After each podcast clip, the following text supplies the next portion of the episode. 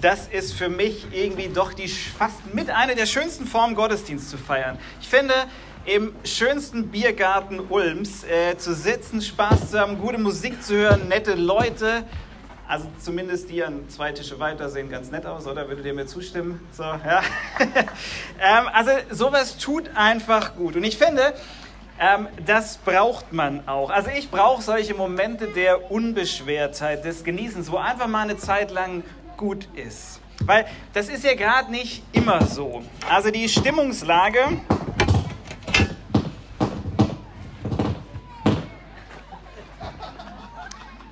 Die Stimmungslage. Die Stimmung.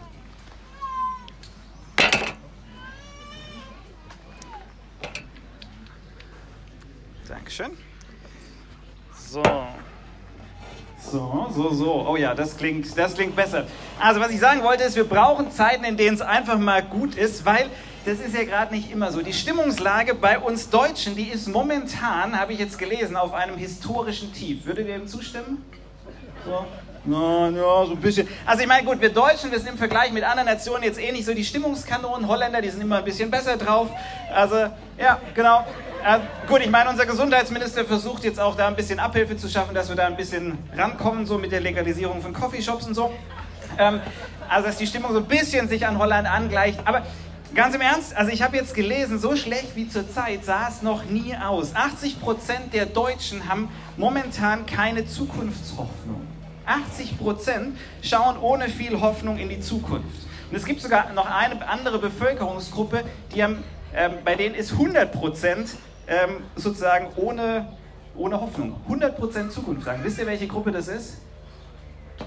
Fußballfans. Ja? Also äh, Fußballfans, 100% Panik äh, und Resignation äh, überhaupt bei der nächsten EM rechtzeitig im richtigen Stadion zu sein. Ja, also das ist so die, die Stimmung da. Also gut, bei uns Ullmann, ähm, da muss man, wir haben es dieses Jahr sportlich gesehen leicht, oder? Ich meine, wir sind Doppelmeister. Ähm, so Fußball, Basketball, also wir sind so ein bisschen die Insel der Glückseligen gerade, der Rest äh, sind arme, arme Sicke. Also Zukunftshoffnung, die ist historisch schlecht und Trotzdem oder gerade deswegen ähm, ist es höchste Zeit für so einen Biergarten-Konzertgottesdienst. Und vielleicht habt ihr jetzt ja gerade auch noch diesen coolen letzten Song im Ohr, Cover Me in Sunshine. Das ist so ein, so ein gute Laune-Hit.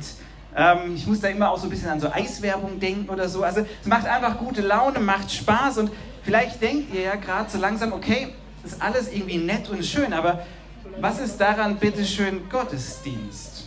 Und genau diese Frage, was ist daran bitte schön Gottesdienst, hatte die GEMA. Wer von euch weiß, was die GEMA ist? Also die GEMA ist die Gesellschaft für musikalische Aufführungs- und mechanische Vervielfältigungsrechte. Okay? Können wir das alle mal sagen? Gesellschaft für musikalische Aufführungs- und mechanische Vervielfältigungsrechte. So, die GEMA sorgt dafür, dass wenn irgendwo Musik aufgeführt wird, dass die Künstler dafür auch irgendwie ein bisschen Geld bekommen das heißt, der Veranstalter muss bezahlen, wenn Musik öffentlich abgespielt wird. Und jetzt ist es so, wir als Kirche, wir haben einen Rahmenvertrag mit der GEMA, dass wir nicht für jedes Lied, das wir im Gottesdienst irgendwie spielen, dass wir dafür Geld abdrücken müssen. Ähm, das heißt, dieser Rahmenvertrag regelt, über diesen Rahmenvertrag sind alle Gebühren abgedeckt, wenn es sich um einen Gottesdienst handelt. Aber die GEMA, ja, die Gesellschaft für musikalische Aufführungs- und mechanische Vervielfältigungsrechte, die glauben uns nicht, dass das hier ein Gottesdienst ist. Ja, die glauben uns nicht, dass das Gottesdienst ist. Sie sagen, das klingt nach zu viel Spaß. Ich habe ihnen versichert, ich habe ihnen versichert, doch Leute, ich habe mit ihnen telefoniert, gesagt, doch Leute, es gibt alles. Es gibt Lieder, es gibt eine Predigt, es gibt einen Segen, es gibt eine Kollekte. Macht euch bereit, es gibt eine Kollekte, ja. Also, so, es gibt alles. Ähm, das kommt alles. Ähm, aber der Mitarbeiter am Telefon hat mir gesagt, ganz ehrlich, im Biergarten, das ist kein Gottesdienst. Das klingt nach einer Spaßveranstaltung. Viel zu viel Stimmung. In meinem Gottesdienst, das ist wohl ein Witz. Dann habe ich gesagt, ja komm, wie war denn die Stimmung in der DDR? Und wie? Und ich sagte, ja, die hielt sich in Grenzen. Dann habe ich gesagt, das ist ein Witz, aber das ist hier ein Gottesdienst. Fandet ihr jetzt nicht so lustig, oder? Der, der, der hat jetzt ein bisschen gedauert, oder? Der, der braucht ein bisschen. Fand, fand der auch nicht so lustig, aber gut. Also, anyway. Also, ich hätte noch so ein paar so schlechte Witze. Wollt ihr? Nein. Also, ich hätte noch ein paar, aber müssen wir, oder? Einer noch? Einer noch? Okay, pass auf, also müsst ihr schauen, ob ihr mit dem klarkommt. Treffen sich zwei Voyeure. Sagt, sagt der eine, was machst du heute noch so? Und er so, Mal gucken. so, also der ist auch blöd, ne? Egal. Also Vielleicht sagen die jetzt, okay, der Typ von der GEMA, der hatte wahrscheinlich recht. Ja, ich meine, mehr, eine mehr oder weniger witzige Veranstaltung, aber doch kein Gottesdienst. Die Biergarten-Gottesdienste, die laufen ja unter der Überschrift am Tresen mit Gott. Und immer wieder stellen wir uns dieser Frage, was würde wohl Gott zu uns sagen? Und ich glaube, also ich bin mir ziemlich sicher, er würde sagen, Leute, ihr habt zu wenig Spaß. Ja, also erstens mal seid ihr nicht nur, weil er die Witze von mir nicht so gut findet, ja, also nicht nur deswegen, sondern ich glaube, Gott will sagen, hey, euch fehlt so ein bisschen der Sinn für, für Spaß, für Freude, für Lachen. Da dürft ihr noch, da geht noch ein bisschen mehr. Ähm, wie, ich euch, wie ich darauf komme, zeige ich euch. Vor 2000 Jahren, da lebte ein Mensch namens Johannes und der war ein Freund von Jesus. Und für den war das kein Gedankenspiel, oh, was würde ich ihn denn fragen, wenn ich am Tresen mit Gott sitzen würde, sondern der hat es erlebt der saß immer wieder am Tresen mit ihm. Er saß am Tresen mit Jesus, sie haben zusammen gegessen, sie haben zusammen getrunken. Und als Johannes ein alter Mann ist, sagen seine Freunde, ey, du hast uns so viel von diesem, so viel von diesem Jesus erzählt, sorry Adam, das ist hier eng hier, ähm, so viel von diesem Jesus erzählt, aber ganz ehrlich, du siehst ziemlich alt aus, du wirst das nicht mehr so lang machen. Ähm, es wäre gut, du würdest das mal aufschreiben.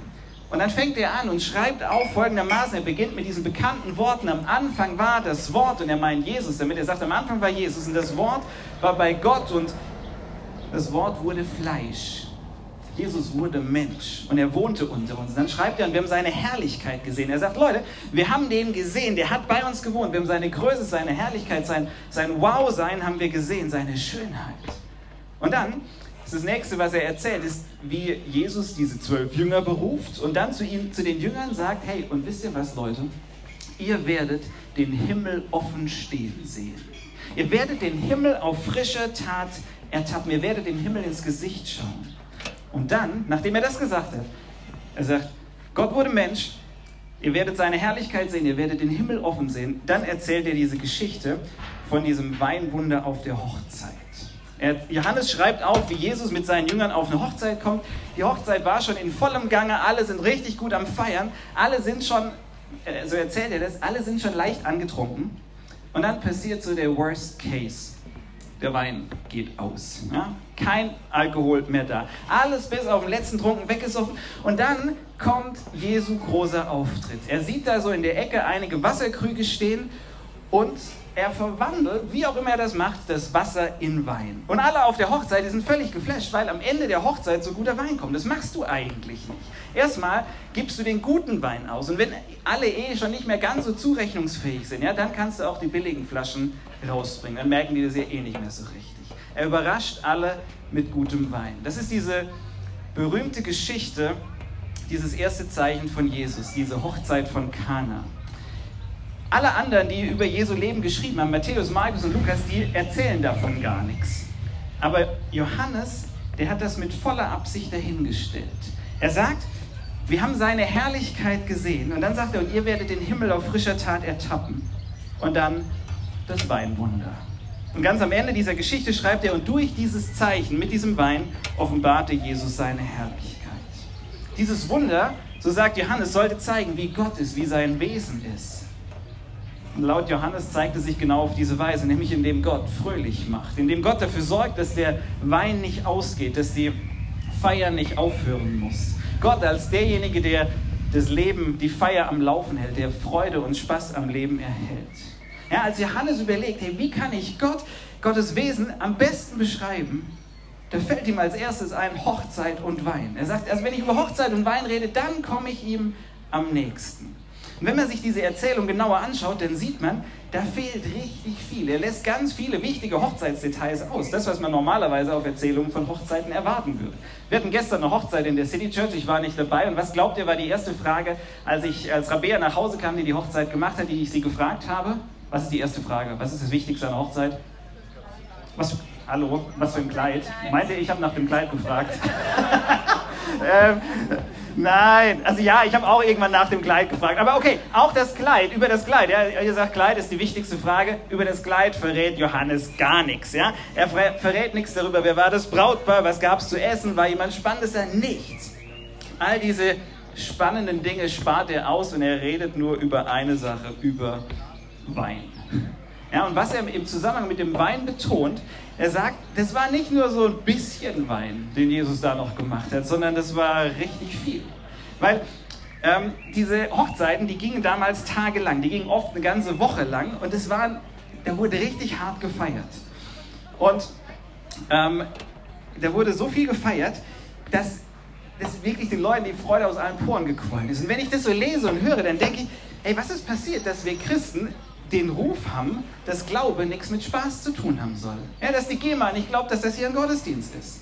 Laut Johannes gehört Spaß essentiell zu Gott dazu. Johannes betont in Bezug auf den Wein zwei Dinge. Erstens, das war richtig, richtig viel Wein. Diese Krüge, die waren so groß, man kann das berechnen, es waren circa 600 Liter Wein. Ja, Jesus hat da 600 Liter Wein gemacht.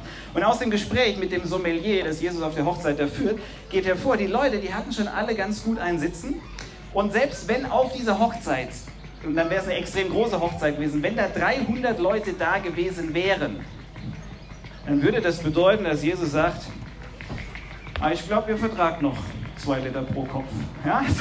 Also zwei Liter pro Kopf, das, das geht noch. So, und er macht nicht nur Masse, sondern er macht klasse, der beste Wein, kein, kein Tetrapack Gepansche. In richtig viel gutem Wein offenbart sich Gottes Herrlichkeit.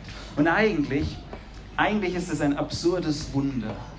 Hier wird niemand gerettet, hier wird niemand geheilt, niemand von den Toten auferweckt, niemand wird in die Gesellschaft zurückintegriert, alles nichts. Es ist eigentlich total überflüssig, dieses Wunder. Oder man könnte auch sagen, es ist total überfließend.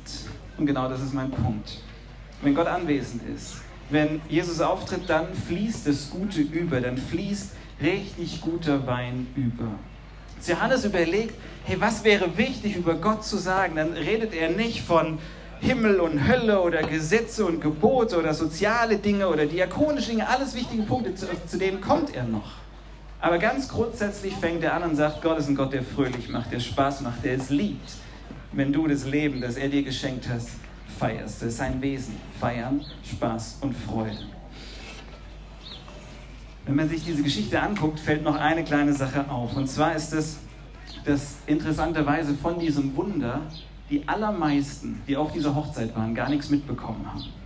Sie haben das nicht mitbekommen. Die haben einfach diese Hochzeit gefeiert und dachten, oh, ist jetzt aber auch nochmal ein guter Wein, der hier kommt. Und die hatten richtig viel Spaß. Die Gäste, die haben nicht mitbekommen, dass hier gerade was Göttliches passiert ist. Ich glaube, diese Geschichte ist eine Einladung, dass wenn du das nächste Mal so richtig viel Spaß hast und du merkst, ey, ich bin so froh gerade, ich könnte platzen vor Freude, dass du dir dann bewusst wirst, ey, ich glaube, ich habe gerade eine Gottesbegegnung. Ich sitze am Tresen mit Gott, weil in meiner Freude, in meinem Spaß, in meinem Feiern habe ich Anteil an Gott, weil von ihm das alles kommt, weil von ihm die Freude kommt. Er ist es, der sie in die Welt gebracht hat und jedes Mal, jedes Mal, wenn du so eine Freude erlebst, so einen Spaß hast, dann hast du nicht einfach nur eine gute Zeit, sondern dann sitzt du am Tresen mit Gott. Dann begegnest du dir vielleicht, ohne dir dessen bewusst zu sein, dann begegnest du in Wirklichkeit dem Heiligen. Und dann lade ich dich ein, sag ihm doch einfach mal Danke. Danke, dass es mir so gut geht. Danke für diese Freude, weil dann wächst sie sogar noch. Weil geteilte Freude, wisst ihr, ist doppelte Freude. Das gilt für fast alles, was man teilt, dass es dann mehr wird, dass es sich verdoppelt. Außer beim Bier, das nicht. Ähm, das müsst ihr euch selber noch mal eins bestellen. Aber freut euch darauf und sagt Gott Danke. Und ich sage auch danke, danke für eure Aufmerksamkeit. Und jetzt geht's weiter. Amen.